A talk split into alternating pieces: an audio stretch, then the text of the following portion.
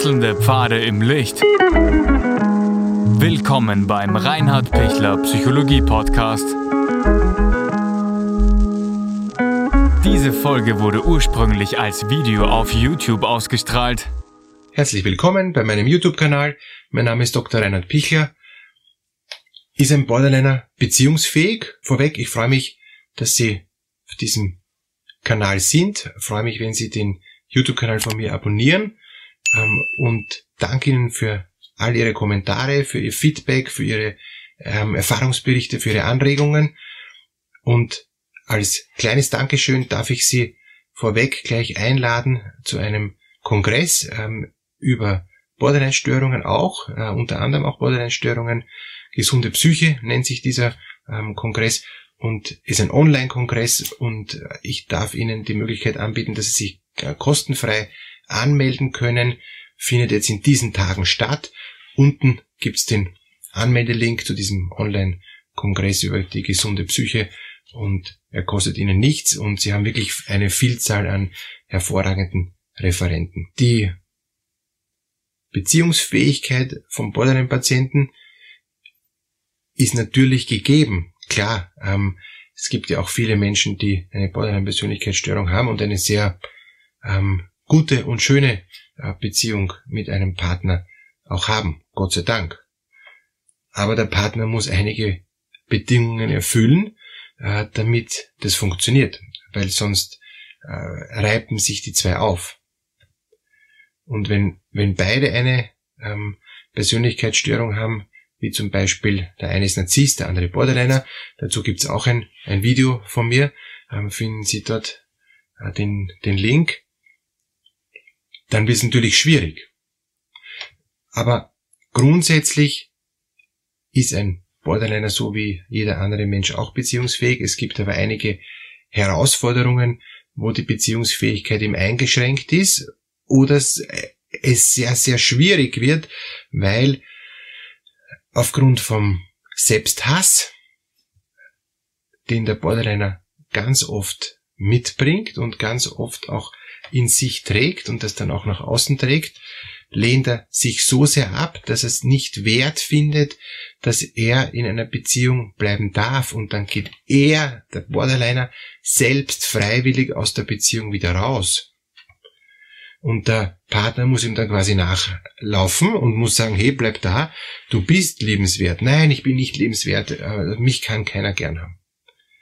Also das ist oft eine Dynamik, wo der wo der Partner das wissen muss, ähm, dass aufgrund von dieser massiven Selbstabwertung und aufgrund von der Störung seiner Gefühle, ähm, von dieser emotionalen Instabilität des Borderliners, der, äh, der Borderliner selber äh, die Beziehung immer wieder aufgeben will oder eben sogar beenden will oder die Beziehung sogar zerstören will. Das heißt, der Borderliner macht auch Dinge, ja, die wenn man das nicht weiß, in normalen Beziehungen, der, der Partner sagt, hallo, geht's noch? Ich meine, so, äh, du, du willst ja mit mir gar nicht mehr zusammen sein. Doch, will ich schon, ja, aber ich tue Dinge als Borderliner, die einem total ähm, strange vorkommen, weil das geht gar nicht, weil jeder andere sagt dann, gut, dann gehe ich.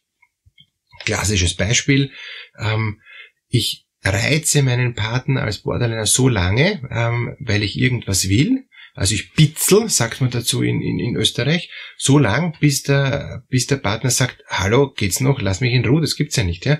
Und ich bitzel dann aber noch weiter. Und je mehr ich äh, merke, dass das dass den Partner stört, desto mehr bitzel ich. Und ich bitzel und bitzel und bitzel. Ähm, äh, warum? Weil ich in Wirklichkeit die nicht, nicht Erfolg haben will, sondern weil es eigentlich um ganz was anderes geht. Es geht darum, dass der Partner sagt, egal ob du bitzelst oder ob du nicht bitzelst, egal ob du was willst oder nicht willst, egal ob du mich reizt oder nicht reizt, ich stehe trotzdem zu dir. Du brauchst mich nicht mehr reizen, du brauchst nicht mehr bitzeln, weil ich, ich mag dich unabhängig von dem, was du jetzt gerade willst, wie du jetzt gerade drauf bist, wie du dich jetzt gerade benimmst. Also eigentlich muss der Partner einen anderen Blickpunkt einnehmen, damit der Borderliner sagt, super, funktioniert, aha, ich kann mich sicher fühlen. Weil der emotional instabile Mensch ähm, oder die emotional instabile Persönlichkeit fühlt sich nie sicher. Weil wenn sie sich fürs Positive entscheidet, denkt sie gleichzeitig, wahrscheinlich ähm, bin ich da falsch und in Wirklichkeit ist es viel negativer. Wenn sie voll im Negativen drin ist, denkt sich, so kann ich nicht überleben, ich brauche unbedingt was Positives. Also das heißt, sie pendelt immer vom einen zum anderen und hat immer das Gefühl, das passt gar nicht, wie ich bin.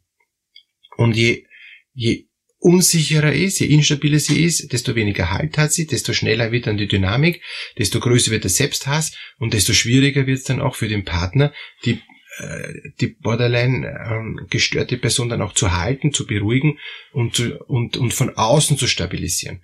Die Außenstabilisierung ist wichtig, aber dann muss der Borderliner den wichtigen Schritt machen, den er in Therapie erlernt, sich nämlich nach innen zu stabilisieren.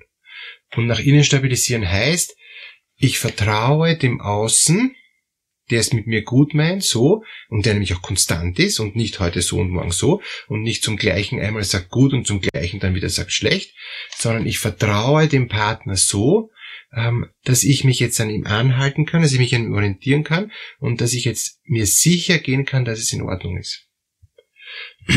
Wenn der Partner sagt, ich, ich kann das nicht, das ist mir zu viel, ich kann nicht ständig den anderen mittragen, dann ist es wichtig, dass sich der Partner zurückzieht, dass er dem ähm, Borderliner die innere Ruhe gibt, sich selbst zu stabilisieren, zu lernen. Das lernt auch in der Therapie.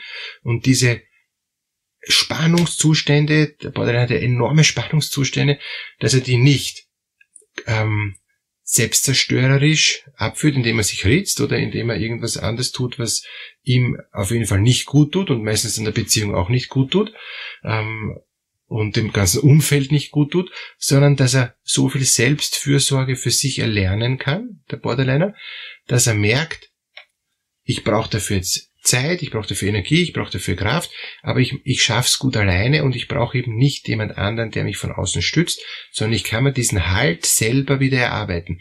Das ist so, wie wenn, wie wenn Sie merken, boah, da ist jetzt ein, ein Loch aufgerissen, ja, von woher auch immer, vom Leben, ähm, und, und ich nehme die Zeit, wieder das mit der Schaufel zuzuschaufeln, das Loch, und dann auch noch glatt zu rächen und, und vielleicht auch noch zu ähm, ein bisschen zu verfestigen und zu verdichten, damit ich da fest stehen kann, damit ich nicht gleich einsinkt, damit der Boden nicht zu weich ist und damit ich spüre, jetzt passt's. Wenn dafür die Zeit ist im Alltag ähm, und, und nicht Stress oder andere Außeneinflüsse mich davon abbringen, dass ich mich da um mich gut kümmern kann, ist es eine gute Möglichkeit, wieder, wieder zurückzukommen. Wenn es nicht möglich ist, brauche ich entweder die Hilfe von außen oder muss ich mich schützen vor mir selber, dass ich mich nicht anfange zu ritzen oder auch vor anderen, weil ich nehme dann nämlich äh, alle Anregungen von außen auf, die mich die mich selber wieder noch mehr instabil machen. Ich nehme dann nicht die Anregungen auf, die mich stabilisieren, sondern ich nehme die Anregungen auf, die mich destabilisieren, die mich instabil machen. Und das ist dann natürlich schädlichst aber das ist halt die Dynamik von, von, von der Borderline-Therapie. Die, ich ich habe dann so einen Mangel, ich habe dann so einen, ein, ein unglaubliches Loch in mir und das muss ich dann füllen, ähm, egal mit was, aber lieber mit Dingen, die mich eigentlich ähm, schwächen, die mir schaden und die mir wehtun, weil dann spüre ich mich mehr. Weil mit guten Dingen und, und, und mit beruhigenden Dingen und so, das ist das ist nicht so, nicht so ein starker Reiz. Das, das ist, das scheint mir als echt, als, als Borderliner dann ähm, echt irgendwie nicht so hilfreich. Es wäre hilfreich, aber ich kann es nicht erkennen, weil ich habe eine Störung in der Wahrnehmung meiner Emotion. Ich spüre das nicht. Und dann gibt's noch eine, eine Form, dass ich nämlich gar nichts spüre. Ich spüre nicht gut, ich spüre nicht schlecht, ähm, ich spüre mich nicht, ich spüre andere nicht, ich spüre einfach nada. Ich habe keine Gefühlsvorstellung. Das ist eigentlich dann die schwerste Form, weil ich habe zur Sicherheit mir alle Gefühle abgewöhnt, ich habe die Gefühle abgespalten, dissoziiert, ähm, damit ich gar nicht in Versuchung komme, da instabil zu werden und, und ich bin dann wie stoned äh, und, und, und, und, und wie ganz weit weg von, von allen, ähm, ähm, auch von mir selber. Und da geht es dann darum, wieder mal ähm, sich spüren zu trauen, sich selber spüren zu trauen, was schwer ist, ja. Dann kommen die ganzen instabilen Gefühle, mal so, mal so und, und dann ambivalent und ist jetzt das gut oder schlecht? Nein, es war ja nicht schlecht, gestern war es gut, heute ist es schlecht und, und, und, und umgekehrt. Also ich komme dann ganz durcheinander. Leider. Und da braucht es wirklich Zeit, auch, auch in der Therapie, dass AA ist und BB ist und CC ist, ja. Und nicht A ist heute C und B ist morgen A und, und, und das, dass das alles verschwimmt und wechselt. Und, und das ist wirklich eine, eine, eine, ein langer Prozess. Borderline-Therapie braucht länger, gibt's keine Kurzzeittherapie. Die gibt's nur dann, wenn, wenn der schon so viele Ressourcen hat und eigentlich nur noch eine Sicherheit braucht und dann ähm, wird die bestätigt vom Therapeuten und, und dann läuft's, ja. Aber wenn der von vorn anfängt, braucht es leider lang. Trotzdem, es gibt gute Möglichkeiten, das zu lernen. Es gibt gute Möglichkeiten auch, wo der Partner sehr, sehr viel helfen kann, dass, dass der Borderliner stabilisiert wird. Es gibt gelungene Beziehungen ähm, in der äh, Borderline-Beziehung, also mit einem Borderliner gibt's gelungene Beziehungen, aber es braucht und, und es ähm, braucht auch viel Frustrationstoleranz und die hat der Borderliner oft nicht.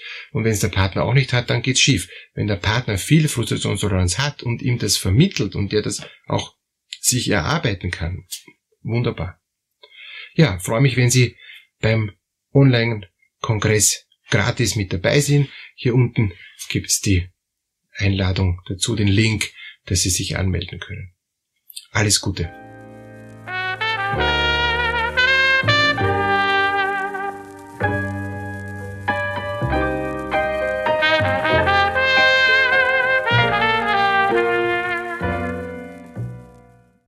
Wenn Ihnen diese Podcast-Episode gefallen hat, geben Sie bitte eine positive Bewertung ab. Wenn Sie Fragen oder Anmerkungen haben, können Sie Herrn Dr. Pichler unter seinem Blog reinhardpichler.at kontaktieren. Vielen Dank fürs Zuhören und bis zur nächsten Folge.